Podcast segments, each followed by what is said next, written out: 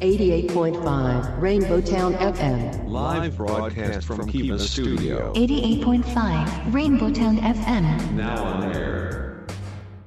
Rainbow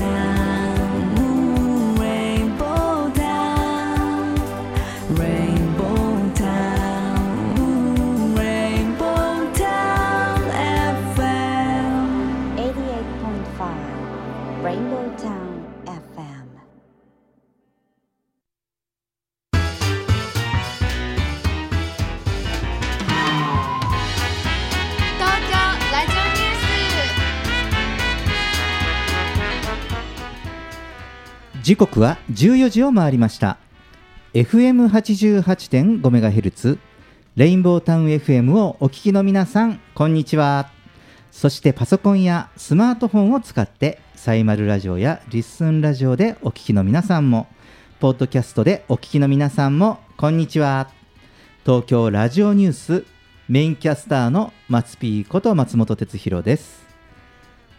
レインボータウン FM 東京ラジオニュース。この番組は毎週火曜日に個性あふれるコメンテーターとニューノーマル時代の気になる話題を独自の目線で語るニュース解説番組です。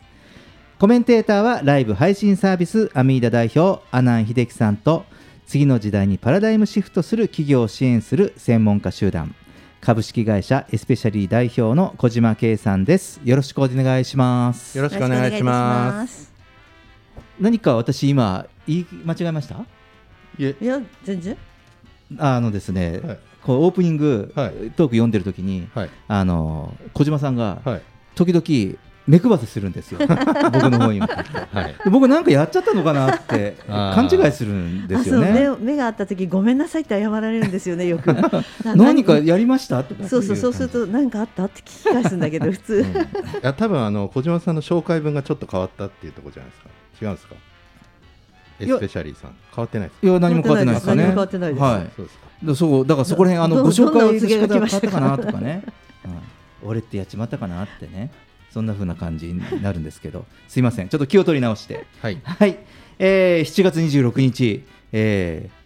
今月もう最終の放送ですね。最終回の放送となりましたけど、はい早いですね、早い。早いですね、はい、もう折り返しすぎて、うん。えーこの年の折り返しももっと一月も終わるとそうですね。いうね。まあ世の中はいろんなことが起こりますね。本当にいろんな、うん。ね、変化が多すぎちゃって、ね、多すぎてね。いいことが多ければいいのにね、うん。まあ大体ここのところあのオープニングであのまあ気象の変化の激しさをね、えーお話ししてるんですかね。猛暑の話したり台風の話とかね、うん。まあ豪雨ゲリラ豪雨がね大変ですねって話をしていたら、うん。今週また加わりまして、えー桜島の火山噴火の警戒レベルが5と、うん。うん。ですね。そうですよね。はい。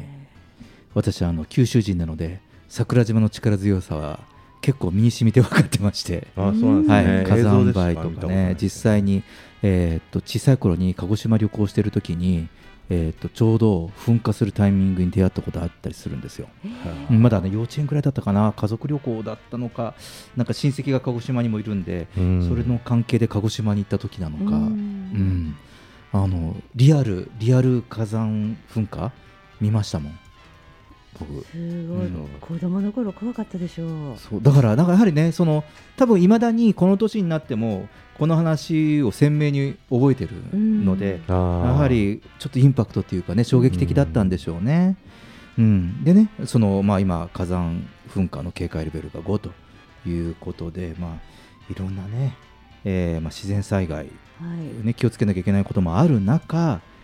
えー今度はサル痘？はいはい、本当にあの知識不足で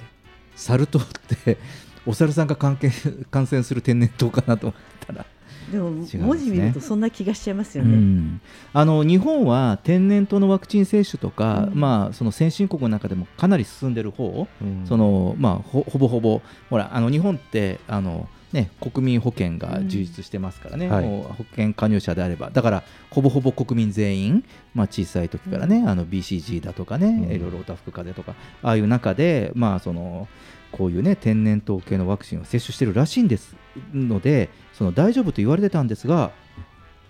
なんかね日本にも入ってきちゃったと、そうですうん日ね本人感染者入ってきちゃったという第一報があってまあねまあいろいろ気をつけなきゃいけないものが増えましたね。そうですね。うん。そうですよね。だからあのそういうのもありながら、まあね、こういうのが、まあ、その自然って言った方がいいのか人的なことって言ったらいいのか、うん。まだ区別が僕にはよく分かりませんけれどもそういうこともしながらやはりその結構国同士のね争いその戦争も今ちょっと長期化してきてる感じもありますし、えーつい昨日はその中国の無人機が日本近海をかなり領空侵犯すれすれで通過してその自衛隊機がスクランブル発進をしたと。うん。いうね、えーまあ、こういうこともその、まあ、なんですかね。国家的な治安というか、ううん。んまあね、こういったこういうその、ね、オープニングからこういうの話すだけでも、もうしっかりニュースになってしまうっていうくらい、ね。ちょっとボリュームがね、うん。ある、ね。まあ、昨今ですけれども。はいえーまあ、そういう中で、えー毎回オープニングでニューノーマルなニューノーマルな話題をニュースピックアップとして紹介していますが今日は、えー7月のテレワーク実施率16.2%と低迷という話題です。うん。うん。えーこちらは、えー日本生産性本部が25日、えー今月の4日と5日に実施した意識調査、ね、調査したてほっかほかの 調査結果です、えーテレワークを実施していると答えた人の割合が前回4月調査より低い16.2%となりコロナ禍に入った令和2年5月の、えーこの調査の開始以来過去最低だったことを発表しました。えーまあ、現在、その足元では新型コロナウイルスの感染が、ね、ちょっと拡大しているとは言われているものの、まあ、政府による緊急事態宣言とかね、その行動制限の類はありませんので、うん。まあ、やはりその企業活動においては、このテレワークの、まあ、体調が垣間見えるような結果となったということです。うん。まあ、実際、ビジネスに携われるお二人から見ると、このニュース、どうぞ。うつ僕の会社はいまだにもう、あの完全テレワークなんですけど、はい。あのーどうなんですかね。もうだいぶみんなシフ戻ってるってことですよね。世の中、そうですね、ね戻ってるという感じです。なるほど、うんまあ、僕は結構そのテレワークしてる方が、うんあの従業員が結構能動的に仕事をしてるって受け止めてるんですよね。うんあので会社に来てた時の方がなんかこうまあ圧力とかなんかそういうのもまあ別にかけてないんですけど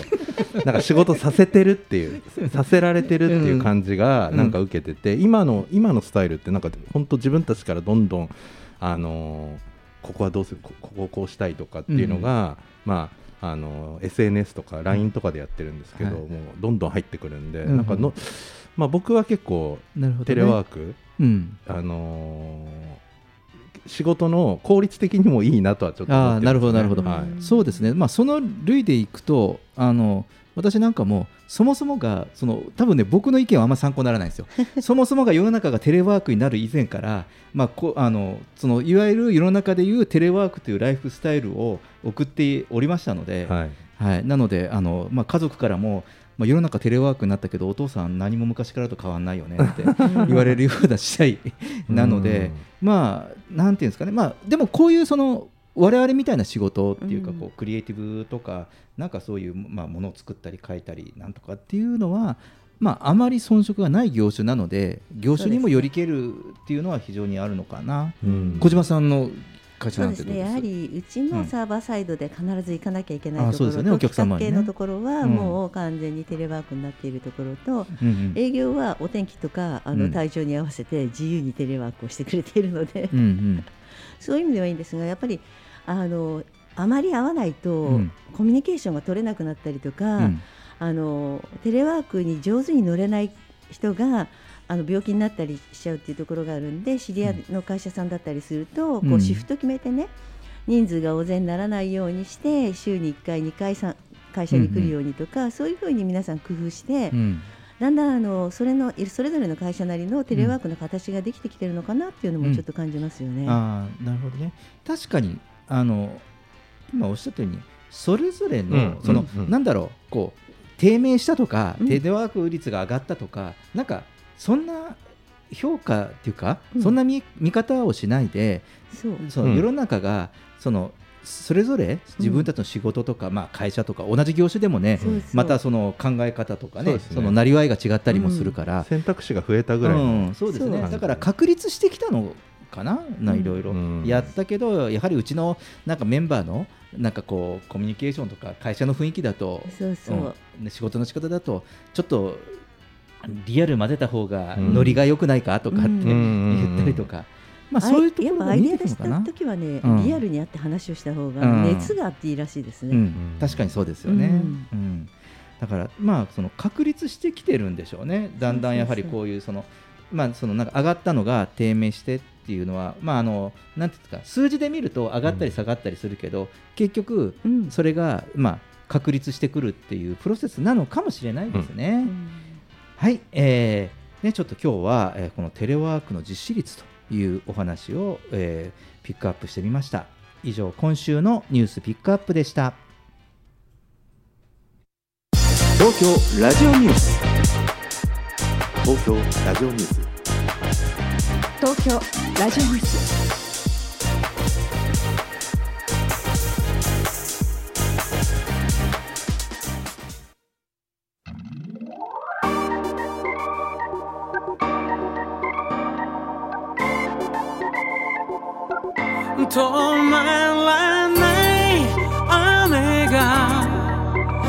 愛が降らせた雨が二人を昨日へ返さない。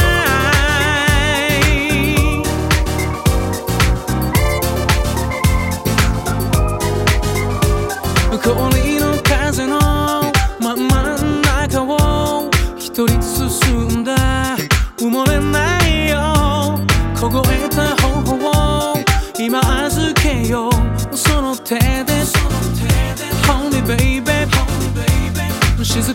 咲いた。綺麗な花に僕の覚悟が目をこすり出す。二人で落ちた。恋の魔法。Special lady 消えないで月にそっと見守られてるような。柔らかい渦の中。未来の神話に刻まれそうな。物語作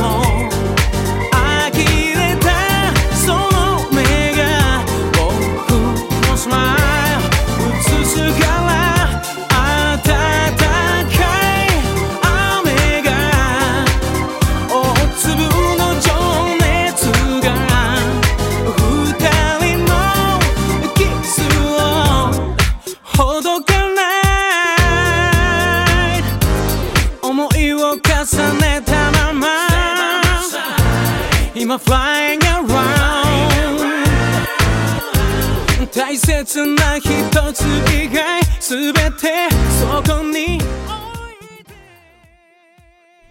お聴きいただいた曲は久保田利伸で「ラブレインでした。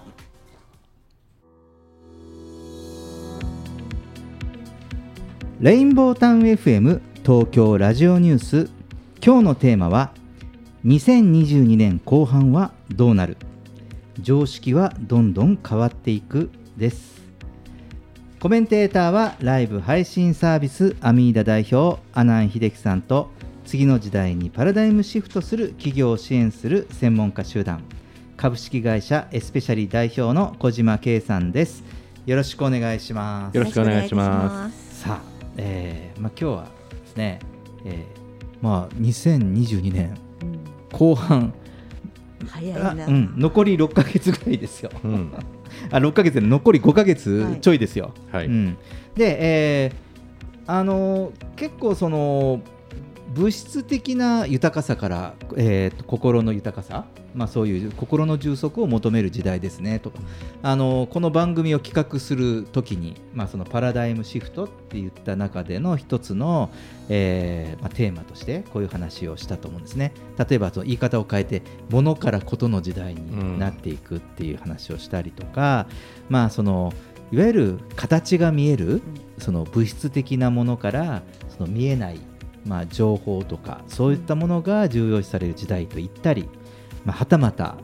えートレンドワードでしたねその当時は。土の時代から風の時代へといった表現だとかですね。うん、でもこういう形でその、まあ、我々がまたそのこの人類の価値観が、えーパラダイムシフトしていきますよっていう中で、まあ、この番組を立ち上げたりもしたんですけれども、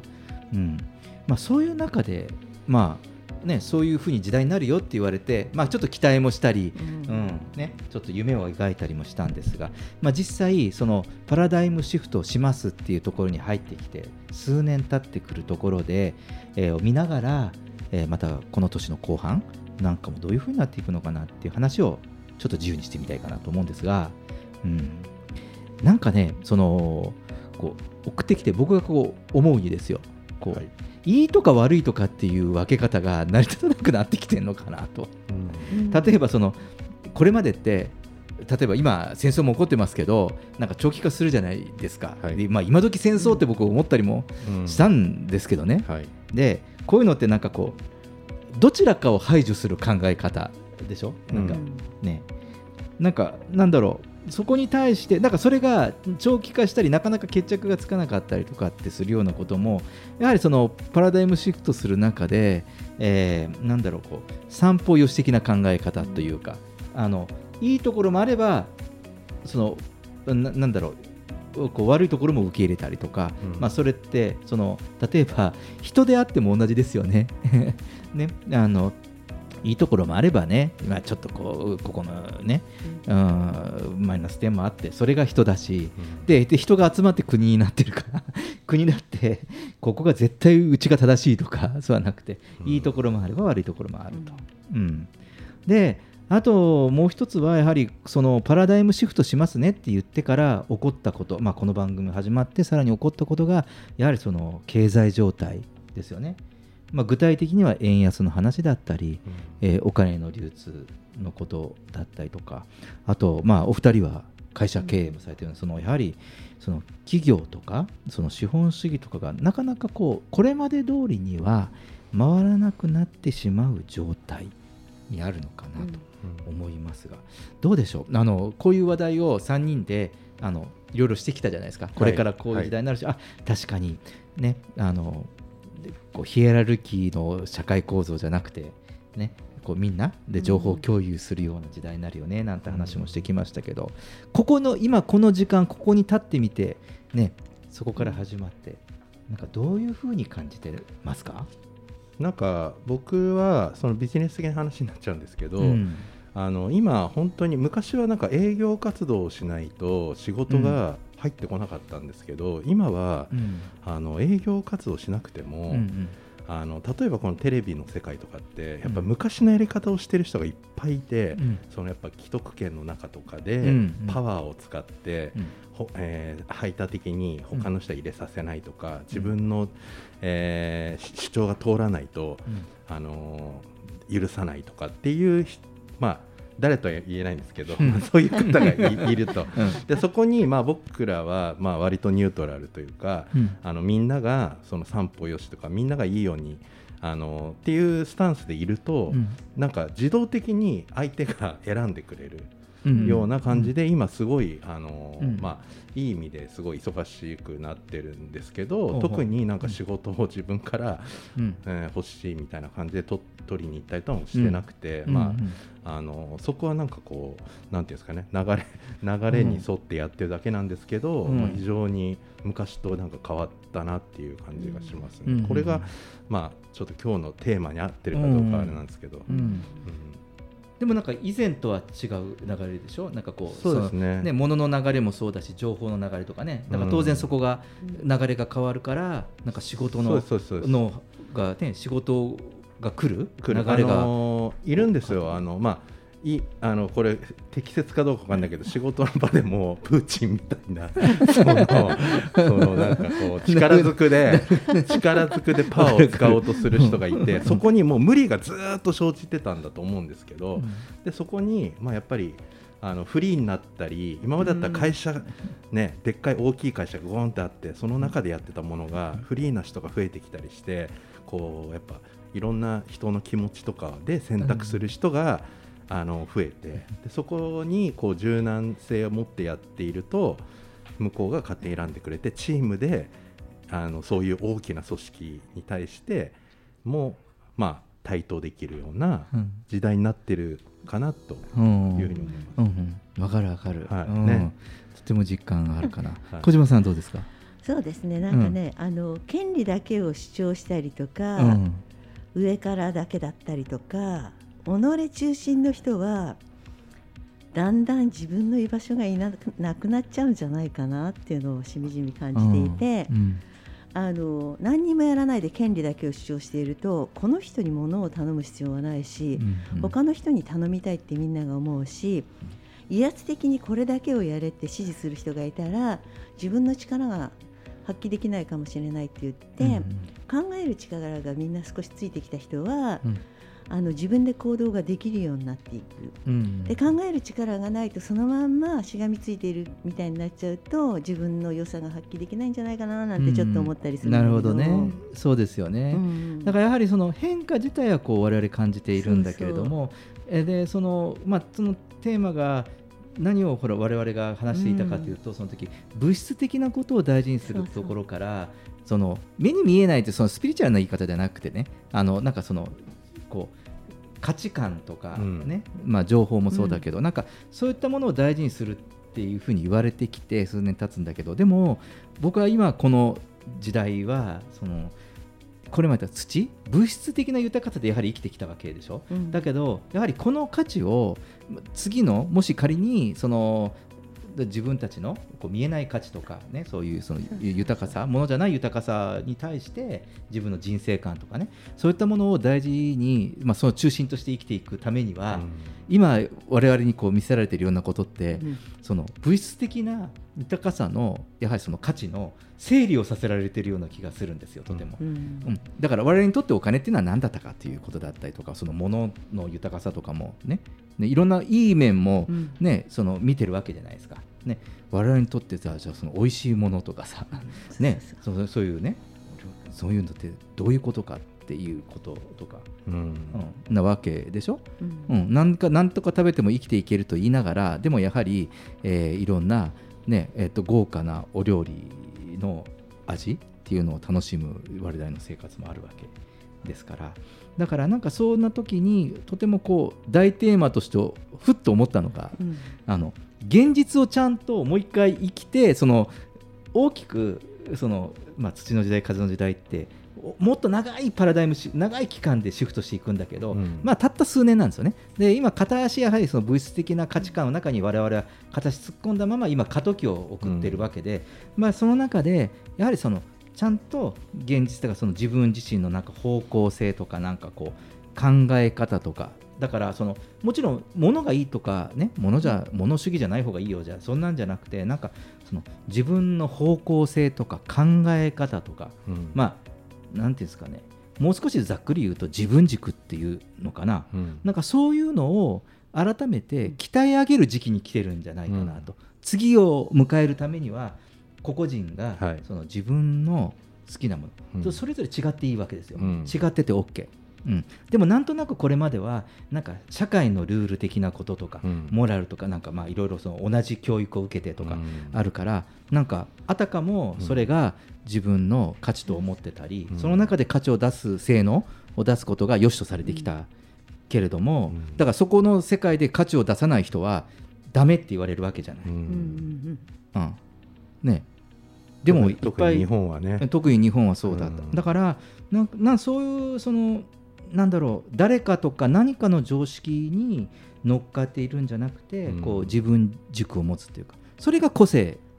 だとうん。思うんですよね。そのなんか反社会的なことを個性っていうのではなくてねその自分が。だからなんかそういう考えを持ってその他人とか今のその資本主義というか今の社会ルールとかうん。その例えばその地球単位で、うん。今いろいろねし自然現象とか地球単位でいろんな変化が起こってるからそういったその自然その地球全体のことを考えたりとかうん。もしかしたら宇宙まで考えてる人もいらっしゃるかもしれないけど、うん、なんかそうなんかそういうスケールでこう考えているのかなと。うん。だからなんかなんとなくもう一回自分の行きたい方向本当に自分の行きたい方向とい今のなんかこう自分が流れている方向のズレを修正するようなうん。なんかそんなすごいこう大事な時期、うん。2022年、うん。なんとなく言葉尻とか表面的なことであこんなパラダイムシフトが起こるよねってね、で裸にねいろんな事故とかニュースもあるから、はい。と捉えてるけどでもうーんとそれもその何を僕らにそれを、うん。こういうことが起こってるのかこういう事実を見てるのかってなるとそういうものを見て自分の価値とか、うん。自分自身の本当の判断とかということをその求められてるのかなと。うん。でよりそのこれからもっとこういうものがいろんなことが見せられると思うんですよ。冒頭でもいろんな 自然災害とか人的な、ね、事件とかニュースとかを取り上げてバーッと言ったりきりがないって言ったじゃないですか、うん。じゃあなんでそれは僕らに今そうこういう事故とか、まあ、こういうニュースが出てくるのかなってなると、いやこれはその自分たちのその自分軸、うん。うん、それをその整えるというか、うん、鍛え上げるためにあるのかなって。確かにこう我々その松 P も小島さんも、ぼ僕らって相当その自由な方にいて ね。多分かなり自分軸もあって価値観も自分の価値観で生きてる方だと思うんですよ。それでもやっぱりまだあるじゃないですか、うん。そのなんか全体のあれに、うん。ですかな流されてしまうこととか、うんそっちに合わせなきゃいけないとかって僕らでもあるから、うん。多分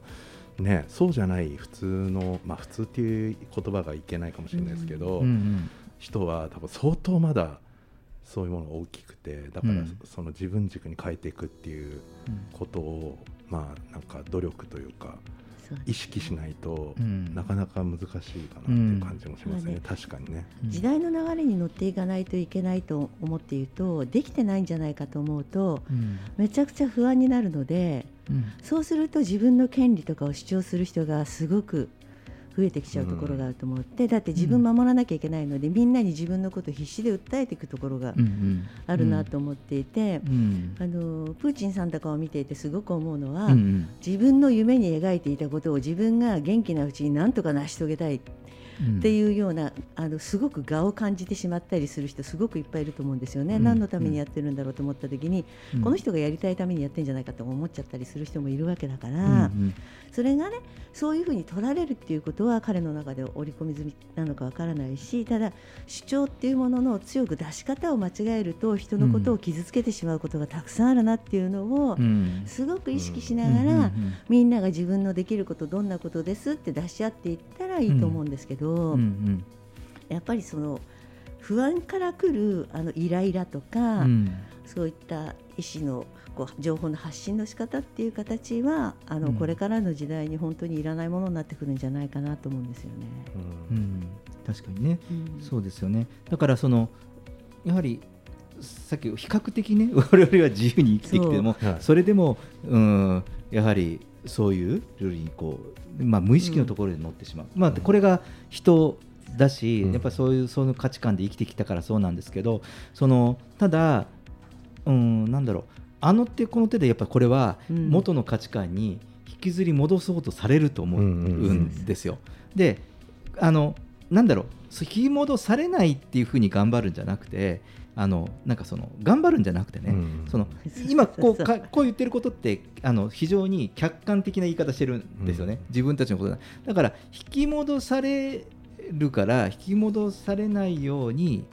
するとか,、なんかその自分のことなんだけれどもその自分たちはいや俺たち引き戻されんだよっていうふうにそういうふうにそのそういう場所から、例えば自分たちを捉えたりするのかな、もしかすると、うんあのこういう考えを未来志向っていうのかもしれないんですよ。あのなんだろうそのどうしても我々って安全なところ安全なところっていうのは過去にあるんですよ。未来にないんですよ。安全域って時間軸で言うと過去にあるんですね、必ず、あの頃は良かった。多いね。うん。ででこういわゆるその成功の法則で成功者が少ないのも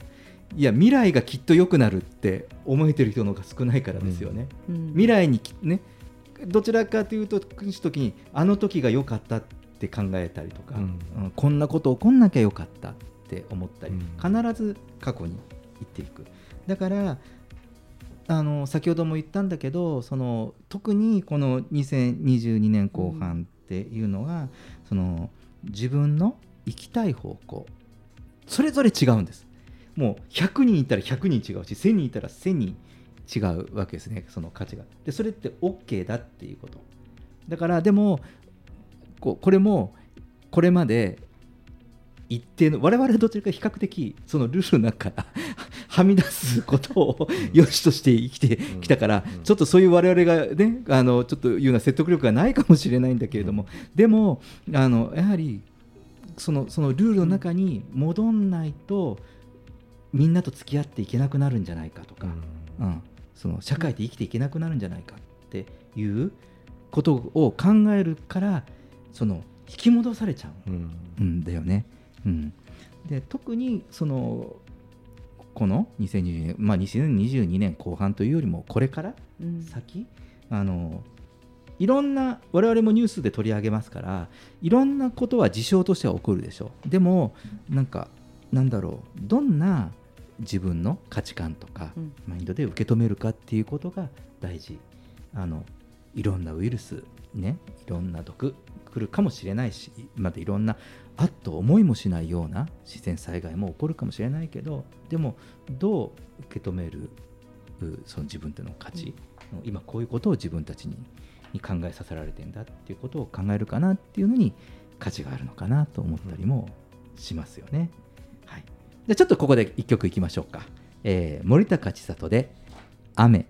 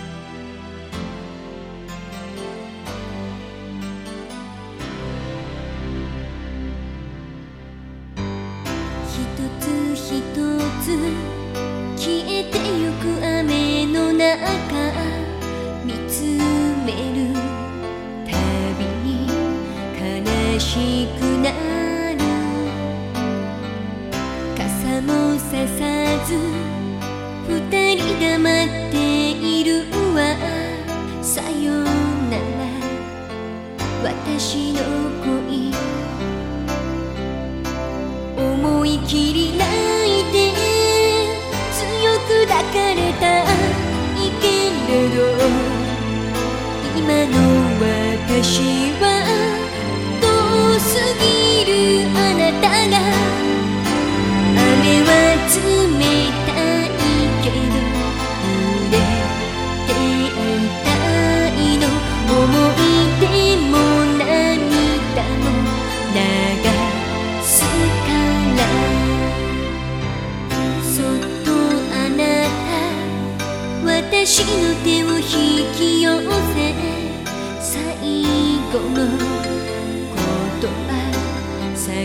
してるの。だけど私泣いたりなんかしない。涙は雨のせいよ。思い切り泣いて。あなたに抱かれたいけど。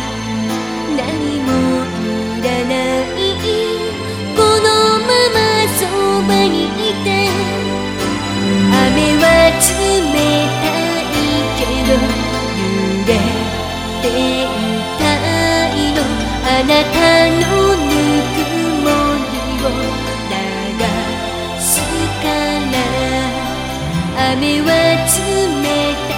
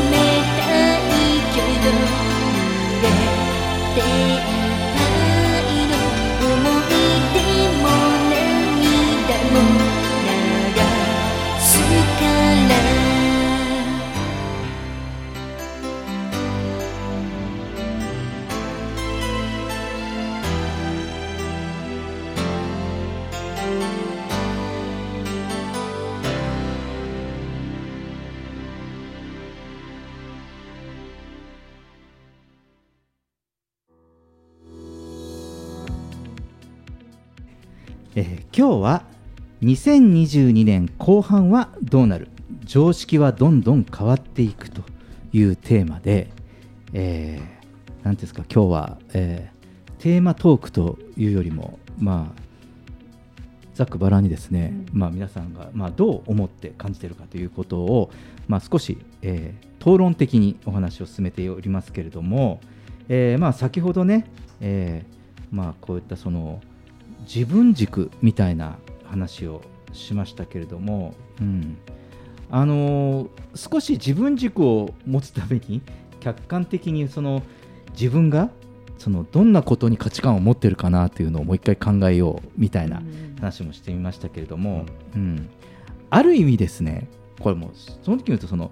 こう情動とかに引き込まれないというか、まあ、いろんなニュース起こるじゃないですか、まあ、我々もこの、ねはい。番組で、うん。えーこうニューステーマだとかピックアップしてる通りですね、あのこれ言い方良くないかもしれないけどある意味その見た目でもいいからそのクールに物事をその捉えていくっていう過程に今はあるような感じがします。うん、だってテレビをつけたらそうだし我々なんてましてやそういういろいろその事件事故災害とかそういうものを拾って話してますから、普段でもそういうテーマを話したね、こう見つけたり記者さんと話したり取材したりとかってしてるわけですよ、その脳の思考が。うん。ね、でもないやなんかこう、まあ、よくあのめげませんねとかって言われる時あります私。なんかこういうのばっかり追っかけてとかっていう時もあるんだけどいやあんまりそれはなってなくてでむしろ先ほどみたいにあ時代が変わっていくんだなっていうようなうん。捉え方をしてるんですよ。これ今このこの番組を送ってる立場としてでも、なんかそういうふうにこう見えてる、まあ、こんな話をするのは初めてですけどね番組の中で。うん、で特に、あのーね、今、まあ、コロナの話題から始まりですよもう本当にネタは絶えませんよね。ねこの今まで起こってなかったこうなん全てが未曾有のことじゃないですか。うんでだからそういう時代に今生きてる我々のあり方とか、まあ、なぜこういう時代に自分たちは生きてるのかななんて思うと、ある意味見た目なんかそういう感情ですよね。うん、でなんなんですかねそのかなりそのこういうことが起こった時にその感情の揺さぶりが起こるじゃないですか、うん。こういうニュースを見たり聞いたりとかってした時にやはりなんかその時にこう感情の滞りとかですよ、うん、それとか、まあ、そのこう怠惰さっていうんですかねこう失望感っていうのかしら。うん。ねとかあの思いますよね、なんかこここに来てまたこれかよとか、だって今はも。う、うん。またね。ね、コロナせっかく収束して夏休みも始まって、もう旅行の計画も立ったのにまたこれかよとかって思ったりとかもするじゃないですか。ううん。とかね。あとは、ね、それこそ、いや、ね、台風が過ぎて、ね、ゲリラ豪雨かと思ったら今度はえ今度火山噴火とかって思ったりとかして。でやはりなんかこれがその先ほども言った通り我々を恐れの方向に引っ張っていく要因があるんですね。というふうにあのこれはどう捉えるかなんですよ実は。本当は。うん。ね、で、まあ、ここに来てその戦争とか経済不況とかもあるから、まあ、そういった恐れに引き込まれる要素がいくらでもある時代なんうん。うんです。だからだからこそその何が問われてるかというとその自分たちの自分が何に価値を持っていけたりとかすること、うん、じゃないと普通に情報に流されて一喜一憂するんじゃなくて。ね、うん、なんかそこがとてもその思わなきゃいけない。改めて、うん。まあ、人としての価値よりも自分の価値ですね。自分が何なんかそれが大事な時期にとても急速に来ている感じがします。このね時代のあのこの短い期間でどんどんどんどん不幸なことがいっぱいあって、みんな自分は大丈夫かしら？自分は大丈夫かしらってうん。不安になっていて、なんか心配事ばかりがどんどんどんどん情報発信されていくと、うん。そう何かあったらっていうネガティブに考える癖のある人たちって自分なんかはダメかもしれないって自分なんかとかって否定に入っていっちゃう人がすごく多いと思っていて、うんうん。その時に多分あのここ3人は自分は大丈夫と思っている あの力強い集団だと思うんですね。その時になんでそう思えるかっていうところってあの、自分は自分なりに生きてるから、まあ、必要だ社会が必要だったら私は生きているだろうというぐらいの考え考え方なんですけどそういうふうにしているとあの一つ一つの出来事に対しても今ここは私が必要とされてないとか必要とされているとかってそういう必要軸だけで判断するようにしあの一つ自分の軸として決めたんですね。うんうん。そしたら今このあのちっちゃい争い事には私は私は入っていっても役に立てないからここは静観しましょうとか、うん。そういう基準ができたりしたのでやはり一つ自分の中での判断基準を一つ作っておくといいかなと。で必要とされてないなと思うとちょっと冷たくなりがちなんでちょっとそこは人間としてダメだなと思うんで そこだけはちょっと 心をあの豊かな感じで優しい感じでいられるようにっていう努力は一つしていますけれど、うん。そういう判断軸って持つとすごい楽になりますね。そうですね。それも自分軸の中のね、うん。前半で話したね自分軸って話の一つですよね。うん、自分はこういう考え方の人だからって分かってればよかったりとかね、うん。思ったりとかっていうこともあるかな。そうですね、うん。なんかあのやっぱ主流反主流とか、うん。そのまああったと思うんですけど、まあ、そういうところでもともと生きてなかったなってやっぱ振り返ると、うん。あんまり気にしてなかったしまあもともとだから多分エリート路線の人と、うん。まあ捨てるものがなかった、まあ、僕なんかもなもともとなんか捨てるものもまあうん。大したところで生まれたわけでもないし まあそういう意味ではあのさっき言った人からコミュニティから外れてしまう恐れとか、そういうのって捨てる捨てる勇気が怖いものじゃないですか。うん。だからもともと捨てるうんものがこうなかったっていうのもあったのかなっていうもうすでに鍛えられてたというか、うん。うん、だからまあそういう意味でな何か、うん、例えばリスクビジネス的に言うと、うん。なんかリスクをと取らないようにまあ、コンプライアンスとかまあいろいろこうあったら、いや逆にリスク取らないリスクの方が怖いみたいな。すごいよくわかる。そうそうそう、とか思ってたし、まあ、大手とね同じことやっても絶対、あのっていう、まあ、その時はまあビジネスのことで考えてましたけど、うん。まあ、そういうのがやっぱりあの主流反主流とかで、うん。えー何かこう物事を判断しないってういうのが、ん。まあそうこういうことなのかなっていううん思いますね。うん。なんかそうですよね。そうそう。うん。リスクの中に実はあの大きなチャンスとそのリスクをリスクにしない方法とかっていうものがうん。隠れているんだけど、みんなリスクっていう言葉で蓋をしちゃって危険危険って言っちゃってるんだけど、うん。その危険の中に危険を回避する策って実は隠れていると思っているので、まあ、それが多分思考ですよね結局、うん思考思考を考えない人はもうリスクって言われたらもうリスクでしかないそうですけど。そうそうそうそうそう。あの。あれみんなできないの？って言った瞬間に、うん。その中でじゃあきっと私しかできないんだわって考えてみたりとか、そういうふうにちょっとした違いが出ていくとあのいいいんじゃないかなって、テニスやってる時サウスポーの人が苦手だったのにいややばいまたスピー来ちゃったよサウスポー来ちゃったよと思ってリスクと考えるか、お今度こそサウスポーを倒すチャンスが来たぞと思って 楽しみに変えるかの違いみたいなところで。そうだね。そうか、そんなに俺にもう一回左を倒せということかみたいな。そうそうそうそうみたいな。しょうがねえな おもう一回、俺しかできないぜみたいな感じみたいな。まあ、でも本当にね、そうなんですね。これあのなんかあの。一番のポイントは重く考えないことなんですよね。なんかそのものあのなんだろうこいつバランスが難しいんですけどね。うんあの重く考えない。うんそう、うんあのやっぱこう軽くっていうとあんまり考えてない空気になっちゃうんだけどそそううじゃなくて、ゲねゲーム感覚とか言っちゃうと言葉だけがちょっとあれしちゃうけど先行するのでねなんかとてもこう表現には困るんだけど、でもその判断をこう重く受け止めて考えないでライトに考えるとそのさっき言ったなんだろうこう自分の気持ちに聞けるんですよね。あのねあ本当は自分はこう好きなんだけどでもねって絶対なんかこう誰かのうん。他のルールのことを考えたり、えーなんかなんか他の人に言われるんじゃないかなっていうことが先行して、うん。そこを自分の中でぐるっと判断してるからあたかもそれを全部含めた答えを自分の答えとして出してしまったりとかっていうこと、まあそれでいい時もあるんだけれども、でも大方それだけで固まってしまうとさっき言った通り、そのなんかなんだろう自分の、うん。うん考えとか価値をすごく大切にした方がいいのかなと今のこういう時代はね、うん。あのとても思うんですよ。であの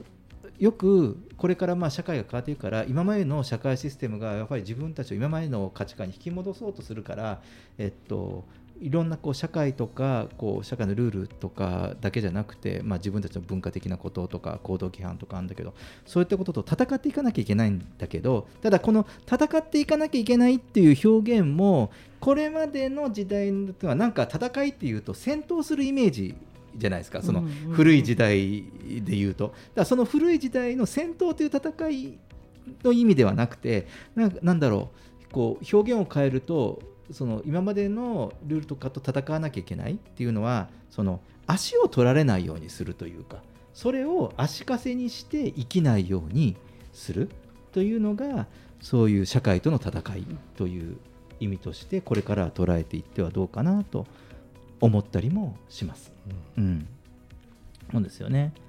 でで特にねその葛藤が起きやすい時期っぽいんですよ、ね。この2022年後半はね。ううん。んそう。だからもう本当にあの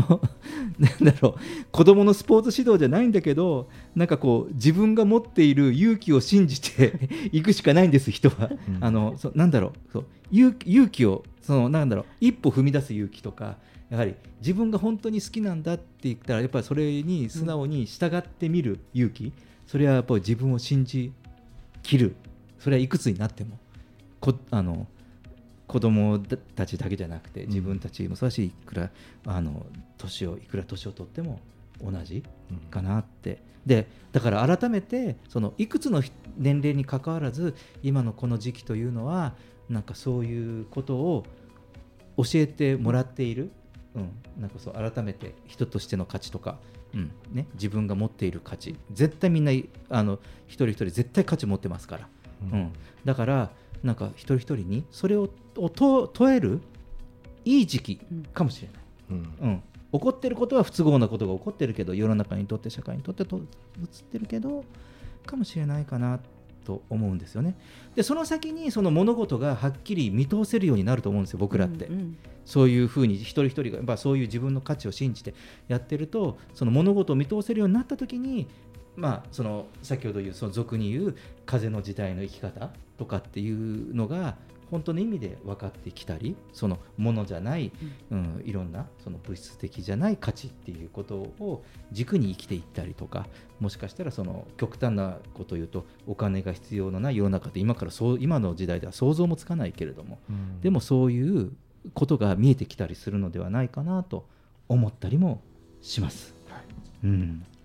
ね。はい。あのー今日はですね、あのー前半後半コーナはい。ー作らずに、うん作らずに作ってたんですけど あの話が盛り上がってあの後半はまたあのリスケしましたので、はい、投資で話をしましたけど、はい。あのやはりこの2022年後半というのはとても大事な時期でやはりその、まあ、自己実現と、まあ、我々の日々の生活をやはりこうシンクロさせてある意味そのコロナとかウイルスと戦うんじゃなくて自分たちとの心の戦いに、えっと、なんか勝利したいかな。と。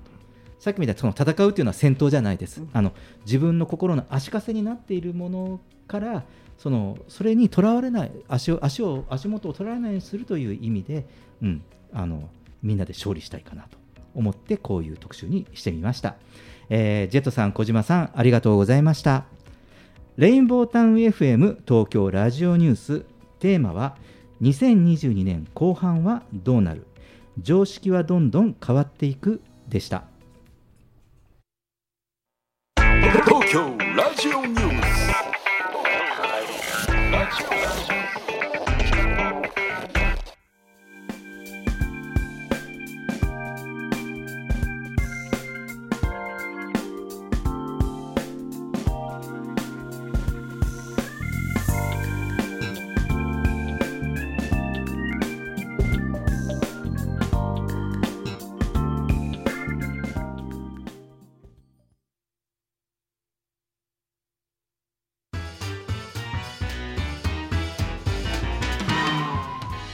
はいエンディングです。ジェットさんお疲れ様でした。お疲れ様でした。今日すみません、あの選曲が あの 雨、雨降ってるなと思って雨の歌にしたんですけど、はい。すっかりあの本番始まったと同時に、はい。ギャザリアでは雨が上がったと。上がってますね。はい。もしかするとあれじゃないですか。雨の歌か曲かけると雨は止むんじゃないですか、あこれから。止むんですかね。はい。そういうジンクス作っていきますかね。はい。い。いですね。はい、えー小島さんありがとうございました。はい、あのー2022年の後半でねみんなで一つやってみたら面白いなと思った時のは、うんうん。どうしようどうしようって考えるよりはこれをやってみようっていうふうに考える、一歩踏み出す。うん。うん。っていうそうしてこれをやってみようと思ってできたらその変化を喜ぶ。うん。そうするとみんなで楽しい時間を過ごせるんじゃないかなと思うんで、うんうんうんあの堂々巡りのどうしようはもう捨てて、うんうんこれをやるあれをやるあれできそうこれやりそうとしてみんなで楽しんでいくっていうのはいかがでしょう？いいですよね。うん。あのなんだろう結果を求めるというよりもそのなんかなんだろうプロセスっていうかその変化を楽しむって今小島さんおっしゃったのはすごく僕好きですね。うんその変化を,、うんを楽しむ。あのまあちょっとテニスの話題を出して恐縮ですけど、あのその結果もちろんその勝って優勝はしたいけれども、でもなんかとても自分の人生にとって大事な収穫っていうのは、多分その結果よりも多分そのプロセス、んううん。なんですよね。うん、なんかすごくそのプロセスをこう楽しめたかとかね、こうその真剣勝負を楽しめたのか、真剣にやったのか、全力でやった自分がなんか楽しかったか、うん。まあ結果負けちゃったけどっていうこともあるだろうし、うん。その結果勝ってまたね、あのなんていうの、自分の一つステージを上げたっていうのもまたそれも OK でしょうし、でもなんだろうこの変化ということ、うん、ここを楽しむのはとても大事かなと思いました。はい、えー東京ラジオニュースでは公式ツイッターと公式フェイスブックページを開設しています。皆様からのご意見ご感想全国からの情報はハッシュタグ東京ラジオニュースとつぶやいてみてくださいそれではまた来週お会いしましょう She would never say where she came from. Yesterday don't matter if it's gone. While the sun is bright, or in the darkest night, no one knows. She comes and goes. Goodbye, Ruby Tuesday. Who